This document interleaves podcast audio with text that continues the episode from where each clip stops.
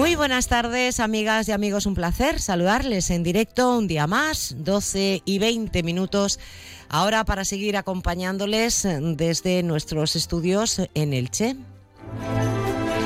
Eso sí, ¿eh? saludando a todos y cada uno de ustedes allá donde se encuentren, sintonizando en el 102.0, en internet, en onda 0.es o en su aplicación Onda Cero para móvil y tablet en cualquiera de las localidades del Alto, Medio y Bajo Vinalopó. Bueno, y les cuento el menú que les hemos preparado para el programa de hoy, que arrancará con una entrevista a Olga Petak. Les cuento, Olga Petak es la presidenta de la Asociación Somos de Ucrania, de Elche. Ella lleva 23 años viviendo en esta ciudad, pero eh, los últimos dos, desde el estallido de la guerra en Ucrania, está prácticamente entregada al apoyo a sus conciudadanos y conciudadanas refugiadas y refugiados de este país aquí en nuestra tierra. Quieren recordarnos que se cumplen dos años ahora desde esta guerra que parece que no tiene fin y de sus devastadoras consecuencias y de una concentración que han convocado para este sábado en la Plaza de Bikes, nos va a hablar en esta entrevista. Será nuestra primera invitada. Después eh, vamos a hablar del papel de la psicología en la ciencia forense y jurídica. Y es que el trabajo de las psicólogas y los psicólogos eh, a la hora de determinar, por ejemplo, el grado de impacto eh, de la violencia de género en una mujer o eh, el estado y salud mental de una niña, de un niño que ha sufrido abusos, pasa por sus manos. Su trabajo es fundamental y hoy lo vamos a conocer de primera mano. Después nos iremos hasta la Universidad Miguel Hernández, como hacemos cada miércoles, en busca de actualidad y tendremos a Rafa Rodríguez que nos eh, traerá la última información, las últimas noticias en torno a los deportes del motor. Completaremos con noticias de deportes y de carácter general. Así que muchísimas gracias, lo dicho, por estar ahí. Una hora y media de radio para compartir en la hora mágica, 12 y 22 minutos, mi favorita del día. Arrancamos.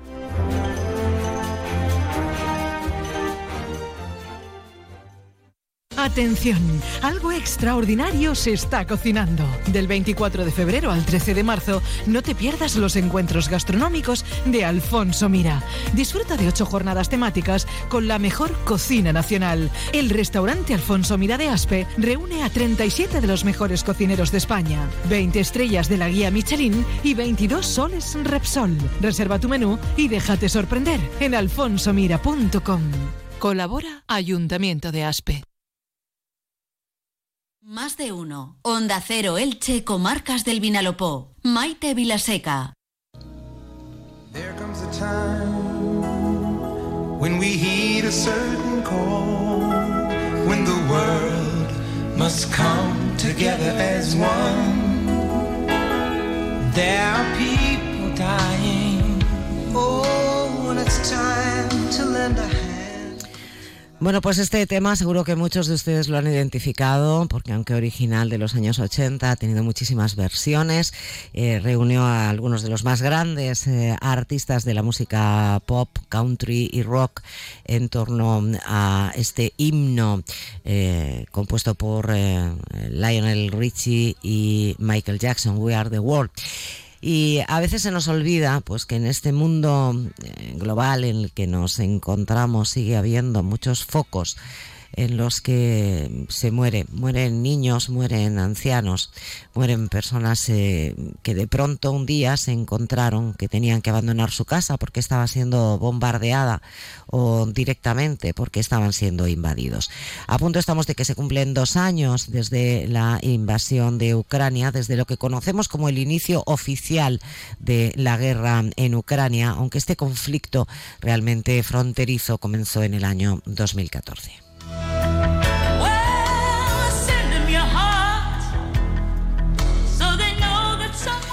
Y desde la Asociación Somos de Ucrania Elche, que reúne a la comunidad de ciudadanos ucranianos que viven con nosotros, han organizado una concentración este sábado a las seis y media de la tarde en la Plaza de Baix. ¿Con qué objetivo? Pues nos lo va a contar Olga Petak. Eh, que es la eh, presidenta de esta asociación y a la que tenemos aquí en los estudios de Onda Cero. Es un placer conocerte en persona. Olga, bienvenida y buenas tardes. Eh, hola, muchas gracias por invitarme. Olga, ¿tú cuántos años llevas viviendo en Elche? Yo llevo aquí viviendo en España 21 años, exactamente. 21 años. 21 años, sí.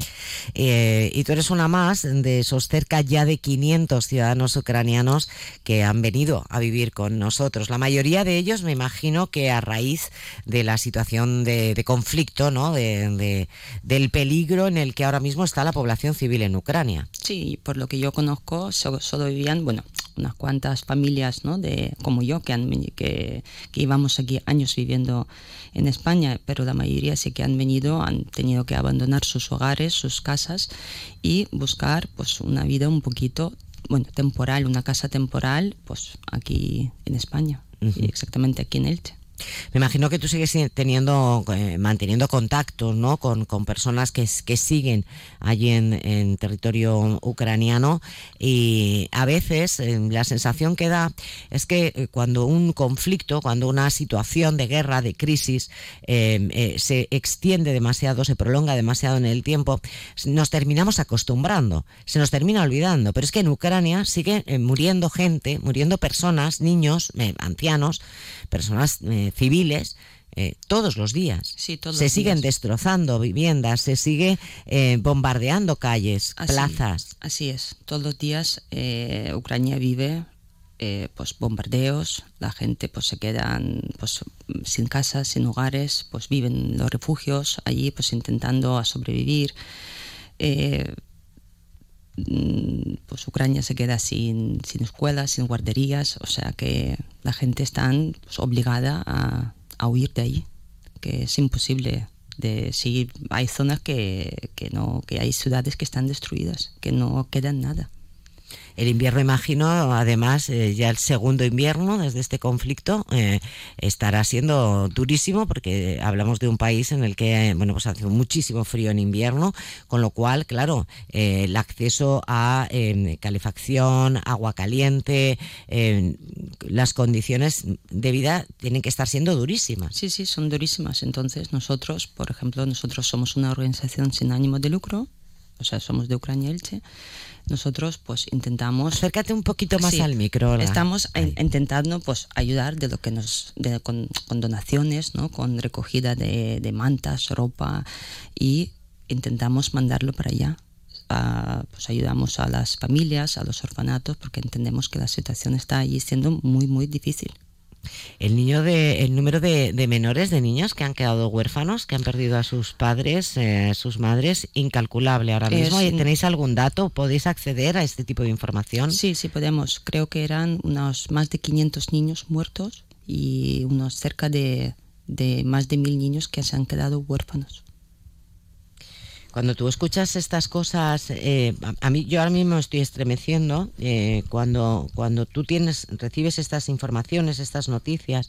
Eh, bueno, pues imagino que se te tiene que encoger el corazón porque siempre quedará la duda de conoceré a alguno de estos niños, cómo estarán estas familias.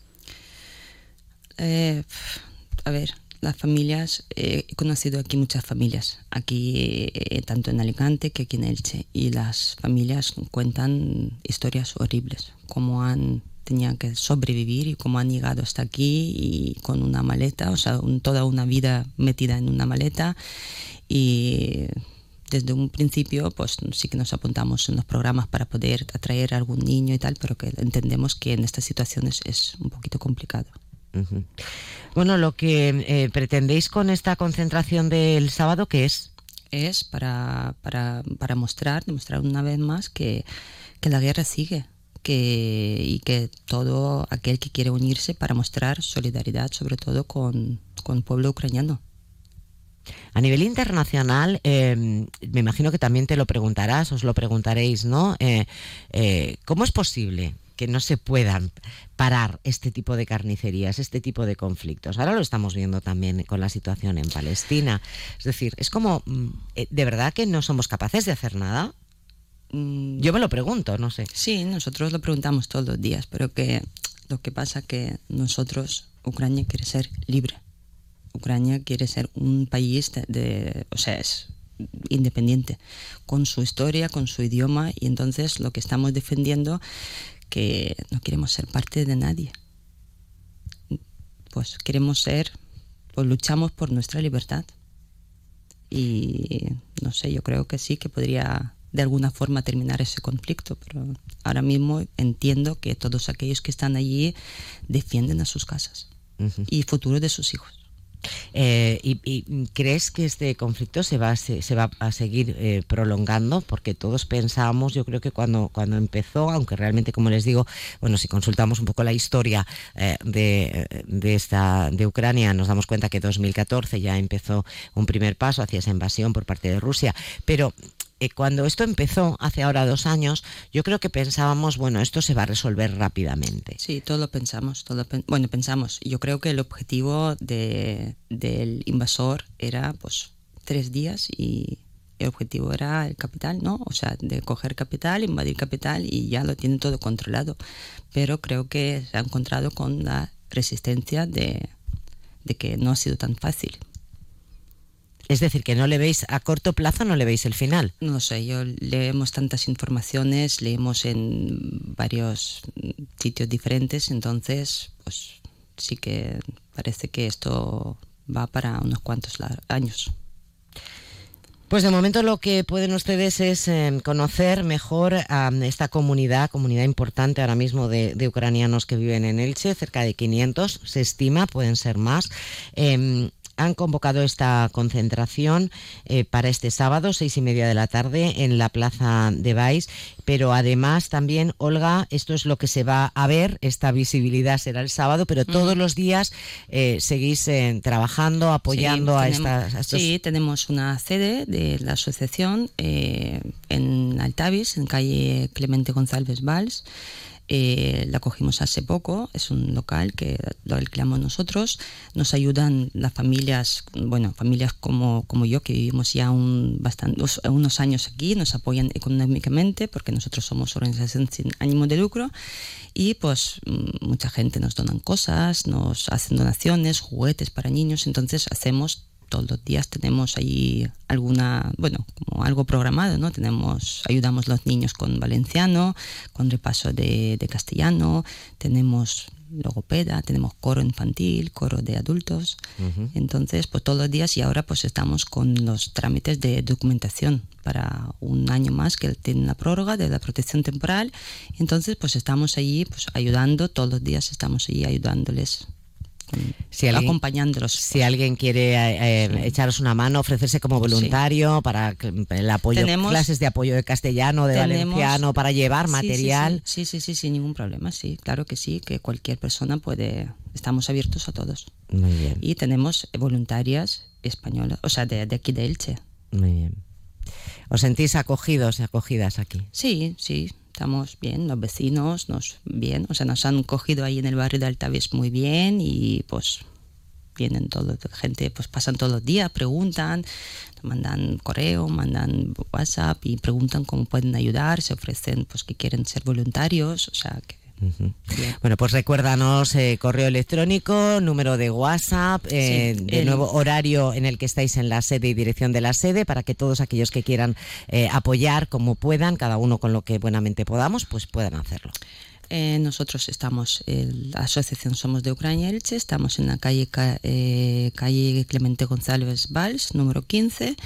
Eh, el número de WhatsApp es 628-755-945 y nuestro correo es somos de Ucrania Elche arroba gmail.com y estamos en horario de por la mañana desde las 10 de la mañana hasta la 1 y luego pues por la tarde desde las 5 de la tarde hasta las 8 pero hay veces que, bueno, todos los días de lunes a viernes y los sábados hasta de 10 hasta las 2. Pues muchísimas gracias, Olga. Em, que no se nos olvide, que no se nos olvide. Dos años de conflicto en Ucrania y sigue. Y mientras tanto, más de 500 niños fallecidos, más de mil huérfanos y una situación realmente durísima, con un invierno muy crudo además. Muchas gracias, Olga. Ánimo. Gracias a vosotros.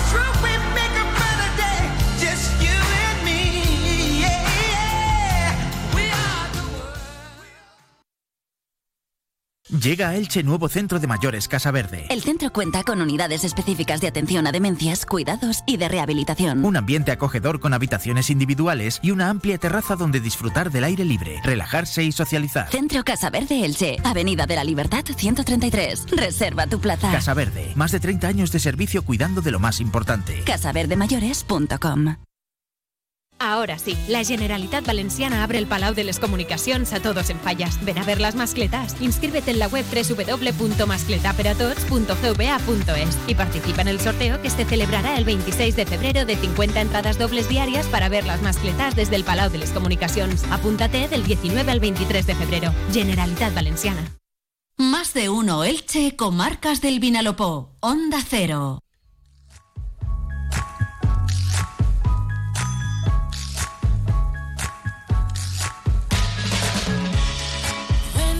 Was a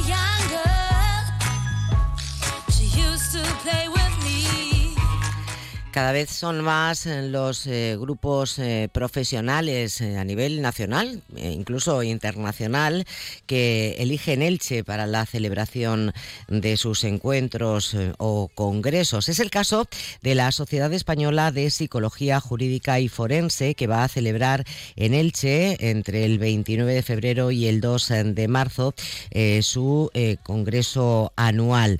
Ese concepto o la palabra forense parece que siempre eh, la asociamos a los, eh, a los médicos. Bueno, eh, ¿cuál es el papel de un psicólogo forense? ¿De qué se va a hablar en este encuentro que va a reunir a lo mejor de cada casa de nuestro país en esta materia?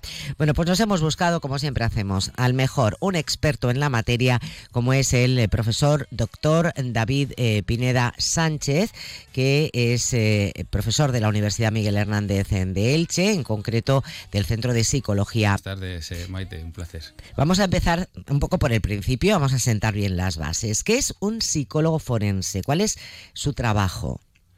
Bueno, pues es, es una pregunta que, que ciertamente me hace mucha gente. Em, dentro de la psicología jurídica, bueno, dentro de la psicología, sabemos que hay psicología en todo, aunque no todo es psicología. Em, la psicología jurídica es la que se encarga de trabajar junto a, pues, a los abogados, jueces, fiscales, eh, instituciones penitenciarias, en todo lo que tiene que ver con, con temas legales. Todo lo que Mm. tiene que ver con, con la legalidad, con pues, cumplimiento de penas, eh, valoración de daño, etc. Eh, dentro de la psicología jurídica hay una rama más concreta, que es la psicología forense, que es la, la que se encarga de dar respuesta en el foro. Forense viene de foro y el foro, eh, en este caso, es el juzgado. Mm, en resumidas cuentas, lo que hacemos los psicólogos forenses es eh, ayudar a, los operadores jurídicos, eh, fiscales, abogados y magistrados, eh, ayudarles a, a- en su toma de decisiones diarias sobre si, bueno, si, si hay un daño psicológico que no se puede ver de otra manera, o sobre la credibilidad de un testimonio, o sobre la pel- peligrosidad de un, de, pues, de un posible delincuente. Eh, me imagino que trabajaréis eh, también eh, mucho en lo que tiene que ver con derecho de familia, ¿no? Eh, hablábamos antes de que la psicología clínica aborda desde los más pequeños hasta los adultos. Perdón, pero estamos como muy acostumbrados a que cuando hay menores en, un, en un caso que termina en el juzgado, el papel del psicólogo forense es fundamental. Efectivamente, es, es eh, aunque no es el, mm, tengo que decirte que no es el principal, eh, sí que es, es, uno de los más visibles. Eh, mm, por desgracia, te puedo decir que a día de hoy, para, mm, para mí, el, el, de familia sería como el 50% de, de, de, las peticiones. El otro 50%, por desgracia, suelen ser temas de abusos a menores, que parece que no se ven, pero están ahí. Es decir, eh, tengo una carga importante de trabajo sobre la valoración del daño, la credibilidad de un, de un menor abusado. Eh, pero esto no, no, como que no se sabe mucho, como que no, no tiene mucha publicidad. Pero sí, eh, efectivamente, como, como decías, eh, en el derecho de familia suele ser habitual que llamen al, al psicólogo para que emita un, un, informe de idoneidad o una eh, de idoneidad o de alternativas de custodia para, mmm, bueno, nunca vinculante, es información que se le da al juez y el juez al final es el que decide eh, con esa información. Hay una frase que se, que se dice mucho y, bueno, la habréis escuchado vosotros en infinidad de, ocasiones, que es un poco eh, esto que se dice, es que antes no nos hacía falta el psicólogo, ahora el psicólogo para todo. Bueno, eh, ¿qué opinas cuando escuchas? Porque imagino que lo habrás escuchado alguna vez, ¿no? Sí, sí, sí. Bueno, pues realmente la ciencia del campo avanza y vamos viendo que, en, distintas, en distintas áreas eh, podemos aportar eh, esa calidad, esa, esa diferenciación eh, a través del conocimiento de los procesos psicológicos subyacentes a ciertos comportamientos. Eh, podemos ser de, ayuda, por ejemplo, en este caso, como decíamos, eh, para ver bueno, pues, cómo se va a adaptar el niño a la nueva situación, o sea, de las, de las situaciones que van a venir a partir de la ruptura familiar, cuál es la menos desfavorable para, para, el menor. Bueno, pues ese es un campo, pero bien, como decías, pues campos, eh, pues, pues casi, casi, eh, comentaba con, eh, con compañero a la entrada, eh, pues eh, estamos en distintos grados dando clases pues, en periodismo, en, comunicación audiovisual, en derecho y administración de, empresas, es decir, hay psicología en casi casi todas las carreras y en casi casi todos los campos. Bueno, hay, eh, y seguimos hablando un poco de menores, ¿no? Porque eh, cada vez están saliendo a la luz eh, pues más casos de ciberbullying, eh, de adicciones eh, al sexo, al juego, eh, en fin, ¿qué está pasando? siempre, eh, siempre abordamos estos problemas como multicausales, es decir, no hay una causa única que está explicando eh, cuál es la situación actual. Pero bueno, entre otras causas es que, mm, por ejemplo, con el tema de las nuevas tecnologías, es que se han incorporado a la vida sin saber muy bien qué va a pasar, cómo, qué va a pasar a medio plazo, a largo plazo. Se van incorporando y vamos viendo, conforme van surgiendo los problemas, eh, bueno, y se va corrigiendo y se va eh, se va modificando un poco la, la relación que, tenemos con, estas nuevas tecnologías, que ya no son nuevas, no son tan nuevas, por otra parte. Eh, y luego también eh, existe eh, que antes había problemas, pero no había tanta información, es decir, los problemas estaban ahí, simplemente no los conocíamos. Pero no, no, no han. Eh, en esencia, no estamos mucho peor que, que nuestros padres. Uh -huh. Simplemente ahora estamos más informados. Hay otro aspecto también muy preocupante que es el de la violencia machista. Y cuando se habla de violencia de género y cuando se tiene que evaluar eh, tanto a un eh, presunto agresor como a una víctima, pues me imagino que, que, tiene que ser complicado, pero ¿realmente tienen ustedes herramientas científicas para, para evaluar, para valorar, eh, por decirlo claro, ¿quién, quién dice la verdad, quién no la está diciendo? Eh, a ver, uy, ya le veo que mueve así la cabeza, como diciendo, vaya preguntita. Esto, esto es, es, complicado. Si, si, la, si me preguntas, a día de hoy tenemos herramientas científicas que te permitan detectar eh, una mentira, te debo decir eh, que no, no la tenemos. Eh, hay otras, eh, se valoran otras cosas. Eh, por ejemplo, eh, pues si hay un daño, si hay una huella psicológica sobre una situación, pues esto nos está dando información de que la situación debe haberse producido. Pero bueno, los, los, protocolos de valoración de la credibilidad del testimonio son, son complejos. Hay otros ámbitos de la, de la victimología, en este caso que decías de la violencia de género, en la que, bueno, pues eh, he tenido la suerte de, participar, por ejemplo, en, una investigación que se ha hecho a nivel nacional em, para recoger información de distintos agresores y víctimas, eh, mortales y no mortales, y de sus entornos familiares y amigos, para desarrollar eh, mm, la, valoración del riesgo policial que hoy en día se, utiliza en eh, nuestros policías y guardias civiles, eh, utilizan a nivel nacional. Tuve la suerte de poder incorporarme en ese equipo y bueno, hicimos entrevistas, investigamos en profundidad en 200 casos que, de, los, de los recogidos en España con víctimas mortales. tuvimos mm, la oportunidad de ir a la cárcel, a, ver eh, pues al, asesino, entrevistarnos con las familias, amistades eh, de la víctima, etc, etc. De todo ese trabajo, de todo ese trabajo se, se redujo en, en, lo que hoy tenemos, eh, que es la VPR5, que es la herramienta de valoración del riesgo que utiliza, como decía, Policía y Guardia Civil lo que está haciendo esa herramienta es predecir el riesgo de homicidio. Es decir, cuando una víctima pone la denuncia en, policía, se hace una valoración del riesgo que tiene de que la pueda matar o de que pueda reincidir en la violencia. Hay un aspecto que vincula ambos temas y es que vamos ya muy justos de tiempo, pero esta pregunta eh, no quería yo eh, que se me quedara en el tintero. Y decía que hay un, hay un también un aspecto que vincula un poco estos dos temas de los que usted está hablando, ¿no? Menores y, violencia. Eh, realmente eh, hay una base ahora mismo eh, para poder afirmar, como se coloquialmente o popularmente se, estima, que un menor que ha sido abusado, un menor que ha sido víctima de, de, malos tratos o que surge de una familia desestructurada, tiene más posibilidades de convertirse en un adulto violento, en un adulto maltratador? Bueno, pues eh, eh, ese es el elemento central de, mi investigación, eh, los conocidos como rasgos oscuros de la personalidad que están prediciendo el comportamiento antisocial en buena parte y que por los últimos trabajos que, estamos haciendo parece que están vinculados a, a una infancia dura.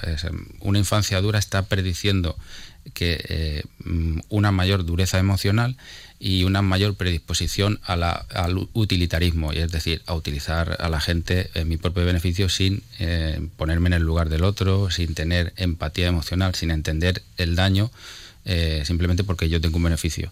Entonces, eh, sí, a día de hoy sí, esto no es determinante, esto es una, una variable más, pero que está, está explicando una parte importante de ese comportamiento, sin duda.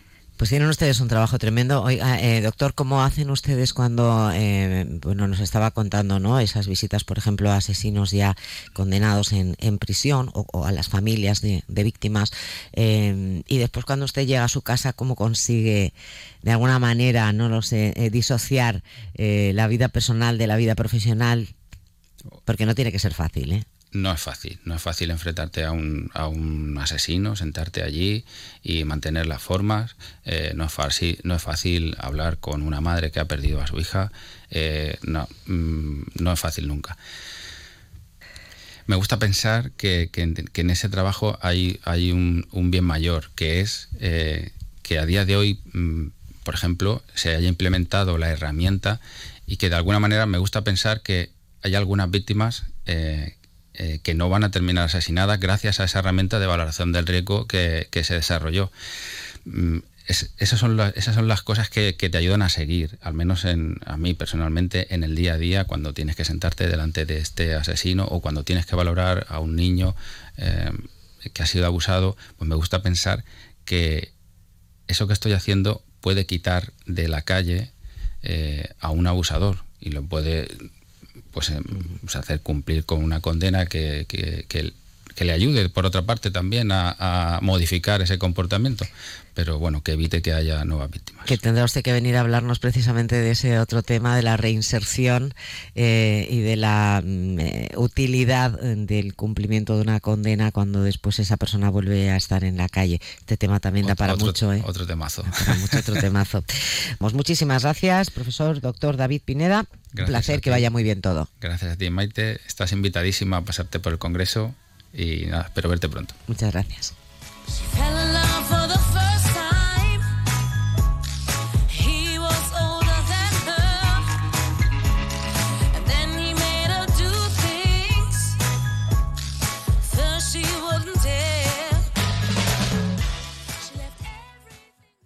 Te invitamos al Open Day de la Devesa School jueves 22 de febrero. Conoce las aulas y vive el día a día de nuestro alumnado. Descubrirás una educación innovadora, internacional y diferente. Inscríbete ya en la School elche.es. Come and learn about a different kind of education. Ven a Milar del 22 al 26 de febrero y ahórrate el 21% de IVA en una selección de electrodomésticos de las mejores marcas. Teles, lavadoras, frigos, móviles y mucho más con un 21% de descuento y todos los servicios de Milar. Del 22 al 26 de febrero, ahórrate el 21% del IVA solo en Milar. UMH, la universidad en más de uno.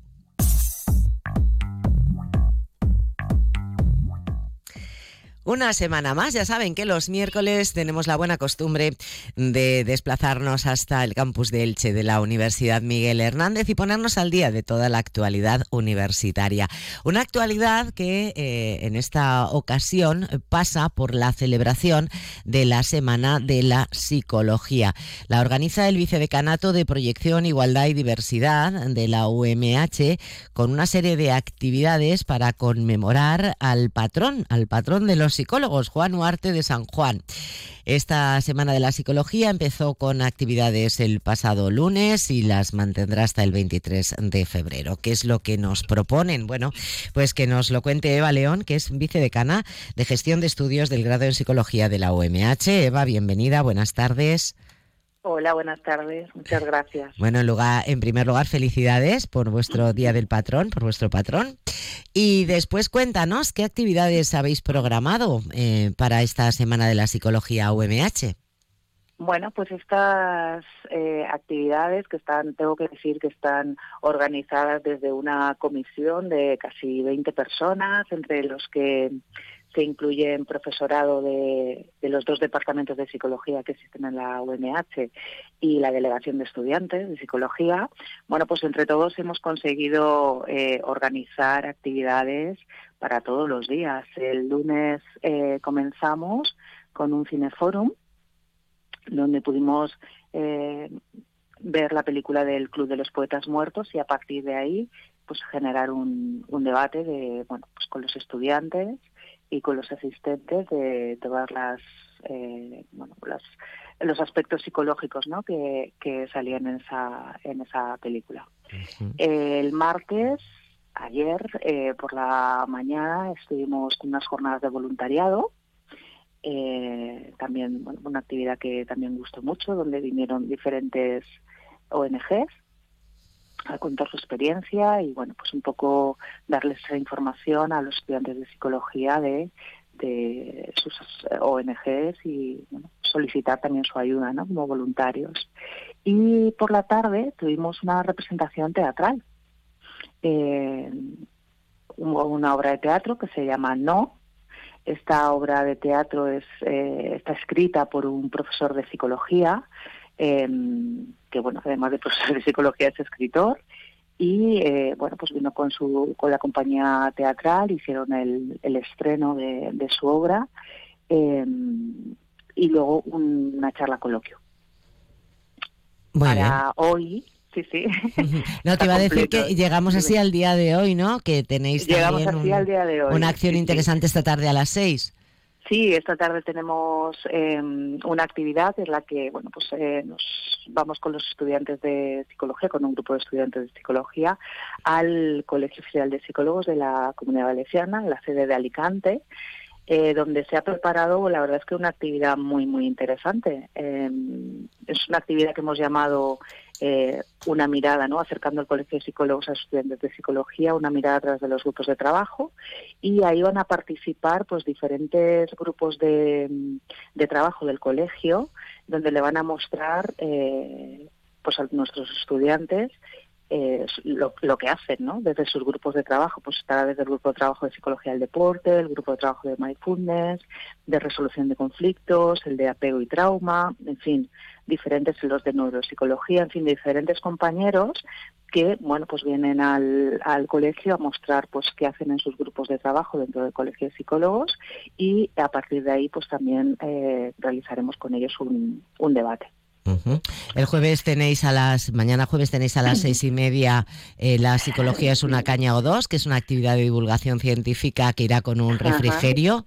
Esto será Sí, de sí. nuevo en Elche, en la, en el aula de la UMH del ayuntamiento. Exactamente. Y el viernes ya es el día del patrón, que bueno, se entregarán los premios del concurso de microrelatos, se reconocerán los mejores expedientes académicos y habrá también una- un encuentro con titulados y tituladas, profesores y estudiantes. Esto será en el aula magna del edificio Altavix. Habéis preparado un escape room y bueno, pues después un, un aperitivo con actuación de, de un grupo en, musical en la explanada del edificio Altavix.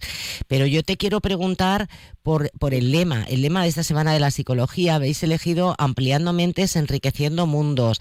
Eh, y qué mensaje queréis transmitir con ello? Pues mira, quería eh, comentarte que este lema es un lema propuesto por los estudiantes.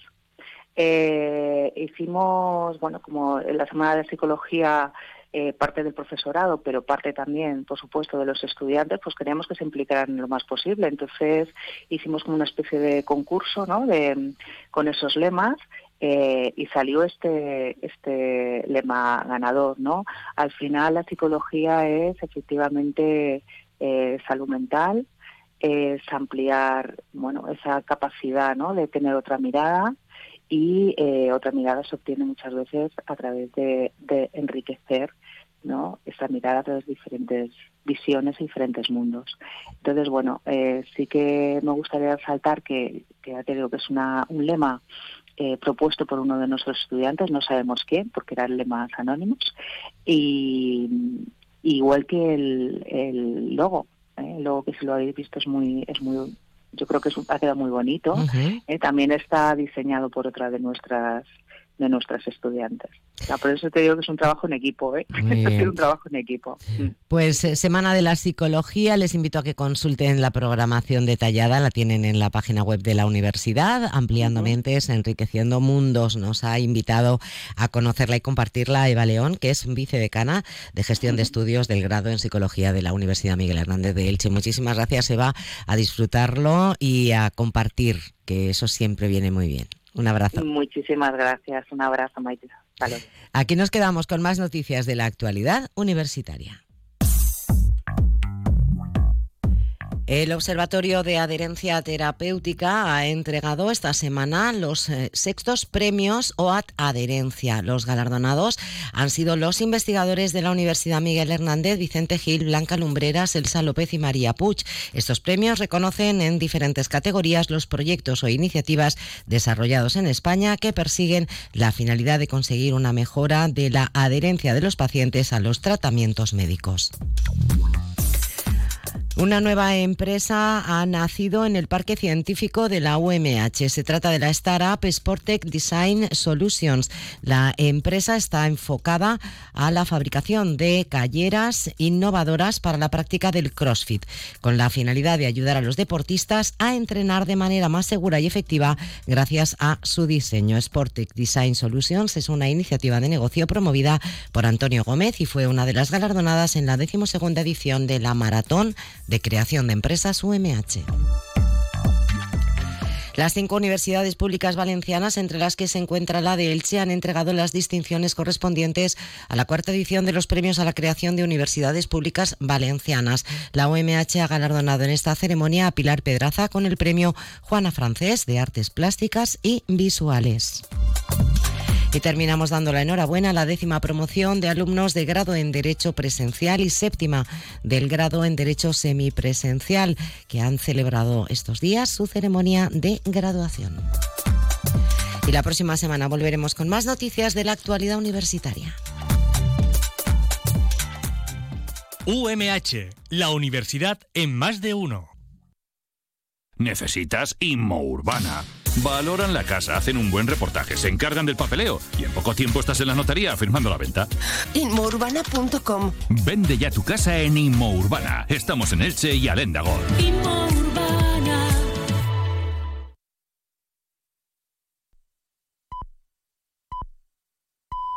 Es la una de la tarde, mediodía en Canarias.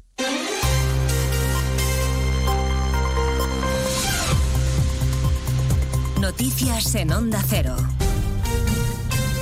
Buenas tardes, avanzamos a esta hora algunos de los asuntos de los que hablaremos con detalle a partir de las 12 en Noticias Mediodía, empezando por la imagen en el centro de Madrid, los tractores avanzando hacia la puerta de Alcalá, dispuestos a dejarse oír frente a las puertas del Ministerio de Luis Planas. Unidad móvil de Onda Cero con José Luis Pérez Vicent y Laura Lorenzo. Empieza a andar esta manifestación porque ya han llegado los primeros tractores a la puerta de Alcalá, son un centenar que vienen de Arganda del Rey. El coordinador nacional de Unión de Uniones, Luis Cortés, convocante de esta protesta, se quejaba de los problemas que han tenido para llegar a Madrid. Lo que pueda pasar hoy aquí de tensión en el ambiente, porque claro, la gente está muy cabreada porque tenemos 400 tractores parados en un solo punto.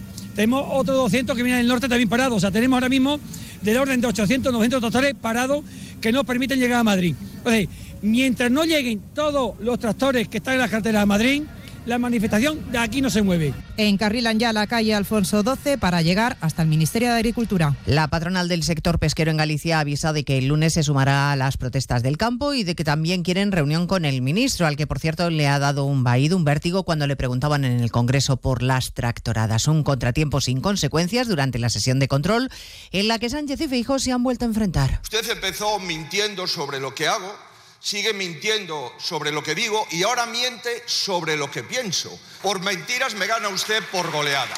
¿Con qué señor Feijó nos quedamos? Señoría, ¿nos quedamos con aquel que negocia la amnistía y los indultos con los independentistas por la mañana o con aquel que les llama terroristas por las tardes en las manifestaciones que ustedes convocan? Bueno, tras su intervención en el hemiciclo, Sánchez ha viajado a Rabat, ha llegado ya a Marruecos, donde le va a recibir el rey Mohamed VI, esta vez sí. Moncloa presume de buena relación con el vecino del sur y admite abiertamente de que este buen clima responde al cambio histórico de criterios sobre el Sáhara.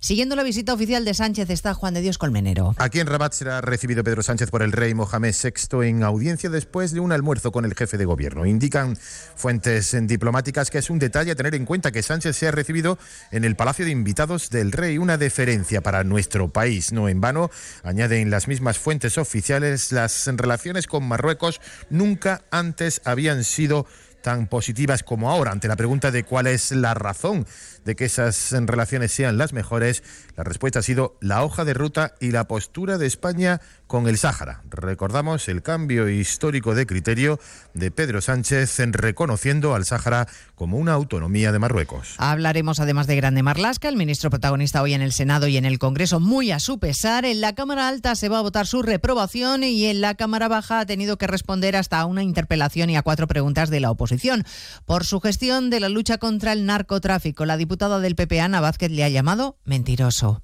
Es usted un auténtico mentiroso. Desmanteló ese grupo y ha bajado las incautaciones. Pero usted sigue aquí con el tralala que tiene siempre. Mire, hoy la Guardia Civil está desgarrada, dolida y abandonada por su ministro. Están utilizando la tragedia, como es el asesinato de dos guardias civiles, para mentir y sacar rédito político. No merece usted condecorar a los muertos cuando ha abandonado a su suerte a los vivos. A partir de las 2 de la tarde les contaremos lo que se va conociendo de la noticia que les adelantábamos este mediodía, la detención de la mano derecha de José Luis Ábalos, el exministro y hoy diputado del Partido Socialista, el arresto de Coldo García Izaguirre por el presunto cobro de comisiones ilegales por adjudicar contratos relacionados con la compra de mascarillas en la peor época de la pandemia.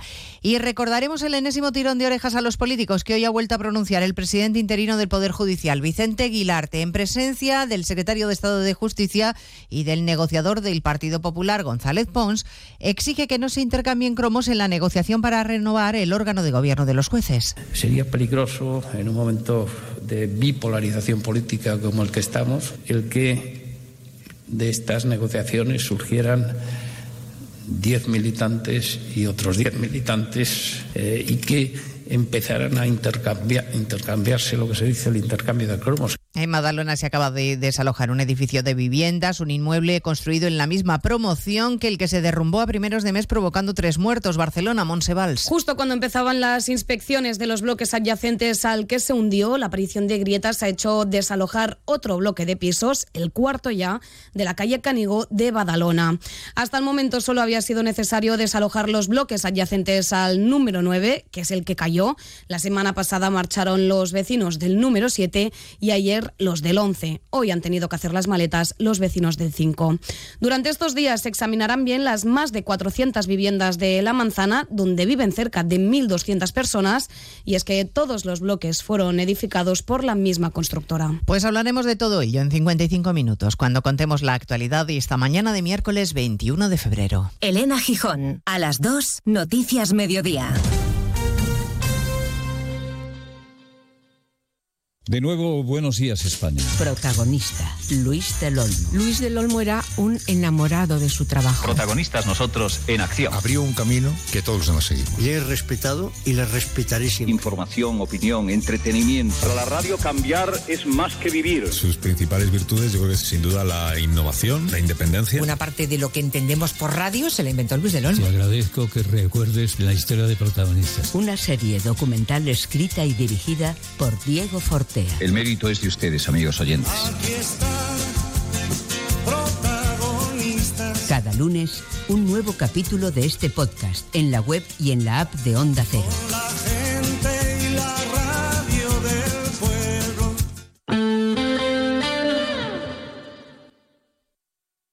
Onda Cero Elche, Comarcas del Vinalopó, 102.0 FM.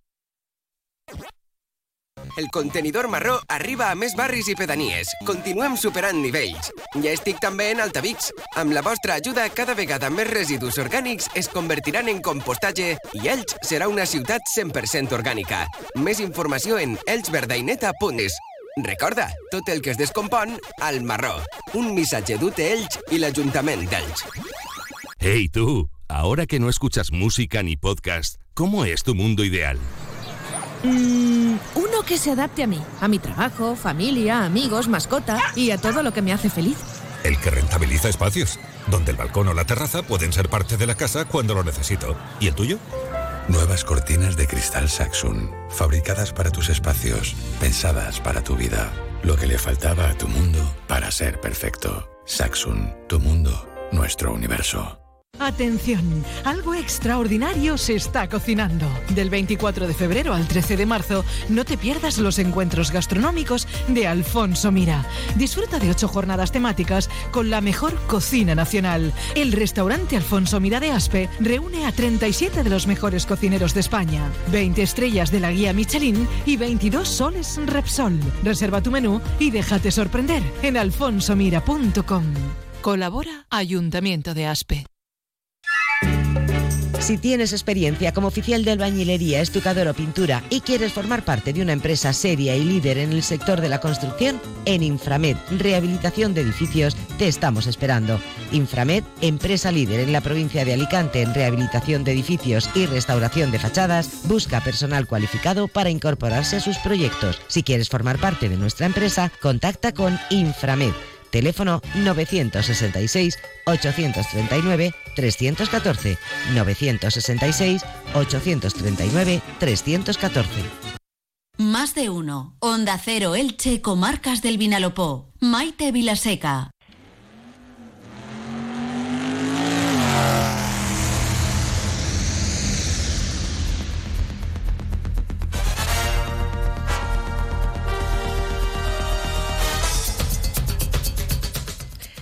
Una semana más nos ponemos al día de la actualidad del mundo del motor, una sección que se ha convertido ya en un clásico de este programa y que solo es posible gracias a nuestro experto en este deporte, que es eh, Rafa Rodríguez. Rafa, bienvenido, buenas tardes. Muy buenas tardes, tan clásico como nosotros ya casi. Sí, sí, bueno. Y como los coches clásicos que tanto te gustan a ti. Efectivamente. Clásico no quiere decir antiguo, ¿eh? Ojo. No, no, para nada, para nada. Ojo con eso. Bueno, Rafa, que ha sido un fin de semana este que ha pasado muy intenso, con muchas pruebas interesantes en nuestro territorio, a lo largo y ancho de la comunidad valenciana, y nos lo tienes que ir contando poco a poco. ¿Qué te parece si empiezas por el desarrollo del GT Winter Series? ¿Cómo fue la cosa? Pues éxito rotundo, el circuito Ricardo Tormo, como bien estabas diciendo, celebró este pasado fin de semana lo que es la GT Winter Series, que es un certamen que reúne 11 carreras programadas y que reunirá también a los mejores eh, GTs del nivel europeo. GT se denominan a los Gran Turismos, por si no sabías la nomenclatura, y seguro que algún oyente nuestro tampoco lo sabía, y a jóvenes pilotos de la Fórmula 4. Cerca de 10.000 aficionados se acercaron hasta el trazado de Cheste para disfrutar de las dos jornadas completas de automovilismo, en el que tuvimos en Fórmula 4 las carreras estuvieron muy reñidas y las victorias muy repartidas. El fin de semana empezó con polémica puesto que los comisarios decidieron anular la clasificación debido al exceso de los límites de pista y tomaron los tiempos de los entrenamientos libres con referencia para establecer la salida. Pensaban que los pilotos pisaban demasiado fuera de la pista, con lo cual estaban aprovechando demasiado asfalto y cogiendo demasiada velocidad, con lo cual decidieron hacerlo así. Andrés Cárdenas alcanzó con el triunfo en la primera prueba, en la que el español Juan Cota y el australiano Griffith Problem completaban el podio, en una carrera que terminó antes de tiempo por una bandera roja a causa de un incidente entre dos pilotos como se había completado más del 75% de la manga, ya la dieron por finalizada. Y lo que en cuanto a los GTs, bueno, pues el finlandés eh, de Mercedes era el ganador de las tres carreras disputadas, uno un año más bueno, pues contra los Lamborghinis y contra el resto de Mercedes. En la GT4 las dos primeras pruebas terminaron con el mismo resultado, victoria del Aston Martin de Mike Porter y de Daniel Date, y el segundo era el Mercedes de Joel y el tercero fue un McLaren de Tom eh, Levon. Última prueba eh, fue un campeonato de resistencia en la que formaban parejas pilotos y o sea, de mixtos y hombres y mujeres y bueno pues Lemon y Mickey alcanzaron el triunfo mientras Porten y Dane eran segundos eh, y terceros eran Marcus y Philip Wilkins. Decir que es Winter Series, por eso lo ponen en, en, en inglés, porque es una prueba súper internacional y en el que tuvo, bueno, un éxito rotundo por todos los lados. Perfecto, y me imagino que también éxito en el eh, campeonato de velocidad de Albaida. El circuito de Albaida no defrauda, acogió nuevamente el pasado domingo la primera prueba del campeonato de Con sus épicos bocadillos con sus épicos bocadillos. Segurísimo que cuando vayamos por allí nos van a invitar, porque tanto decirlo, sí, sí, no, seguro que habrá ido mucha Yo creo que es lo menos, vamos. que dicen en la radio que están muy buenos. Pues la verdad es que sí, además que te llenan de energía para disfrutar por completo de este su estupendo circuito mil pistas, tanto de asfalto como de tierra. En este caso, como bien decíamos, la primera prueba del campeonato de mini velocidad de Comunidad Valenciana, con una buena inscripción y una concurrida asistencia de pilotos. El Motoclub Ciudad de Albaida fue el encargado nuevamente de llevar a cabo la carrera. en los cronos de minimoto, Iván Pérez fue el más rápido, seguido de Lipan Lu y de Omar Alviña. En la primera manga hubo el mismo resultado que en los entrenamientos, pero no así en la segunda, que Omar se colocó segundo y Lu tercero. Con esto el podium, bueno, subieron Iván, Omar y Lupan. Eh, Pablo Arnedo, Sergio Ceba y Joel Machado marcaron los mejores tiempos en la mini GP 110 centímetros cúbicos. Los tres fueron los protagonistas de las dos bandas las dos mangas, perdón, y eh, ganó Moracho, segundo fue Arnedo, eh, y eh, bueno, pues ocuparon los, los, los, cajones de honor. El resto de categorías en el GP 80, Miguel Rodríguez, Rafael Díez y Alex Avellana, y en la categoría 80 Pro se llevaba la, la carrera Juan Rivera, seguido del catalán Pérez y tercero Master Pablos. Felicidades a todos ellos, gran afluencia de público, muy buen tiempo y sobre todo eso, nuestros pequeños grandes campeones haciendo una gran cantera. Muy bien. Y vamos a hablar ahora del Cross Country Elche. Además, Campeonato de España de Cross Country que se celebraba el pasado domingo en Elche, además Campeonato de la Comunidad Valenciana, todo en un mismo fin de semana. Nuevamente el Motoclub GMX Enduro Ilicitano fue el encargado de llevar a cabo la carrera que tuvo como centro neurálgico los alrededores de la organización Bonavista.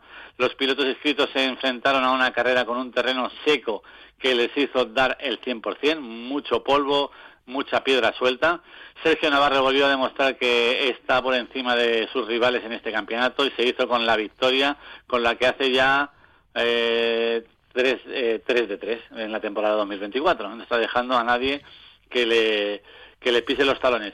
Eh, Sergio ganó con solvencia siendo además el único en completar las 10 vueltas del recorrido, que fue porque eso decimos que era muy duro, y bueno, decir que la próxima prueba del Campeonato de España de, Cross Country se marchará a Ciudad Real, que también nuestros pilotos eh, se desplazarán para hacer lo propio y dejar buenos resultados.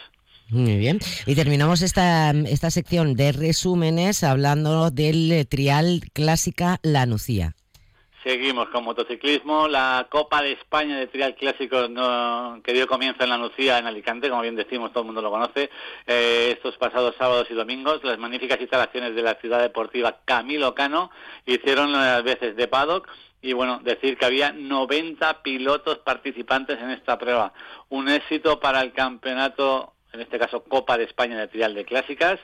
Eh, como es habitual, la carrera fue de dos días, siendo ambos independientemente de puntuación, así que Fernando Cabré se hizo con la victoria del sábado en clásicos eh, y Samuel Soler dejando a Joaquín Lara y a Santiago Prat segundo y tercero. Eh, también había las categorías de pre-75, motos de antes del año 75, motos entre el 75 y el 80 y luego la categoría Open, que era la categoría trialeros. Decir que la Copa de España de Clásicas se desplazará el día 2 y 3 de marzo a Sigüenza en Guadalajara y sobre todo lo que decíamos al principio, estas joyas del trial, estas clásicas que no viejas, están haciendo el deleite del público y del piloto y sobre todo de los organizadores que cada vez quieren organizar más pruebas. Muy bien. Y ahora vamos con lo que está por venir. Adelantamos eh, dos propuestas también súper interesantes para este fin de semana. Empezamos con el eh, campeonato de motocross de la Comunidad Valenciana. Esta vez las categorías llamadas a la competición serán las MX50, MX65, MX85 y MX féminas. Eh, decir que es el domingo 25 eh, a partir de las 8 de la mañana. Eh, está organizado por la Federación y gracias al Ayuntamiento de Almusafer, que es donde será el circuito y bueno, pues eh, a partir de las 8 de la mañana, verificaciones técnicas administrativas, a continuación entrenamientos libres y luego dos mangas de carrera y con la suma de las dos mangas será, bueno, pues el podio final. Felicidades nuevamente a la organización, al motoclub, porque está consiguiendo que todas las empresas del pueblo estén apoyándoles, que esto hace que las pruebas se puedan organizar con más calidad y sobre todo que sea una gran cantera, porque como decimos es las categorías inferiores. Perfecto. Y terminamos para que nos hables eh, de mini velocidad. En este caso, mini velocidad La Fortuna.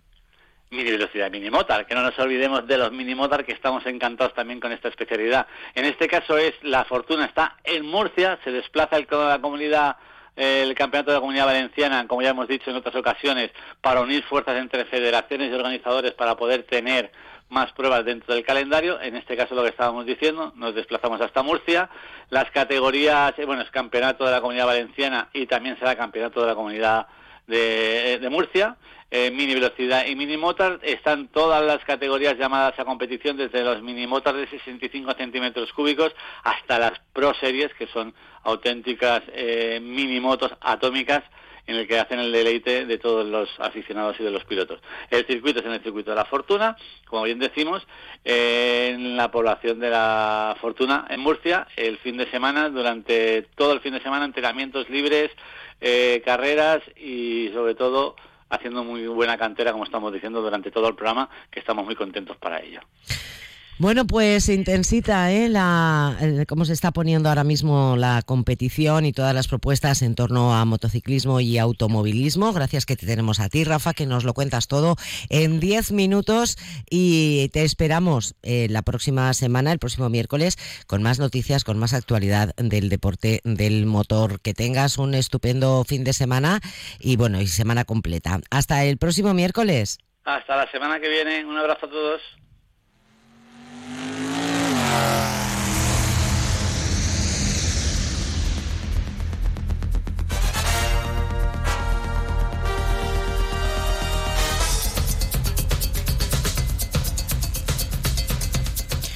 Y así prácticamente vamos a entrar en el tiempo de las noticias. Primero las del deporte, después las de carácter general en Elche y las comarcas del Vinalopó. Por mi parte es todo. ¿Qué decirles? Pues que sigan disfrutando de la radio y de la tarde en la compañía de Onda Cero, que traten de ser lo más felices posible y hasta mañana.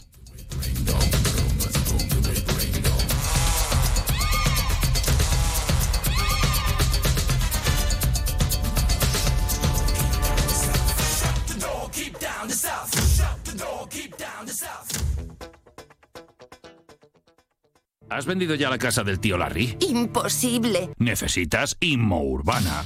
Valoran la casa, hacen un buen reportaje, se encargan del papeleo y en poco tiempo estás en la notaría firmando la venta.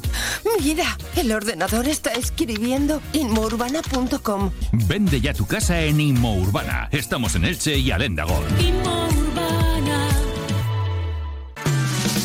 Entra en la nueva era de las energías renovables y del autoconsumo con la mayor garantía. En Electrofred ofrecemos un servicio integral llave en mano para la instalación de tus paneles solares, el estudio de viabilidad, asesoramiento, legalización y tramitación de las subvenciones vigentes. Empieza a generar y consumir tu propia energía con la garantía de Electrofred y sus 20 años en el sector. Infórmate en el teléfono 965 681 540 o en electrofred.com.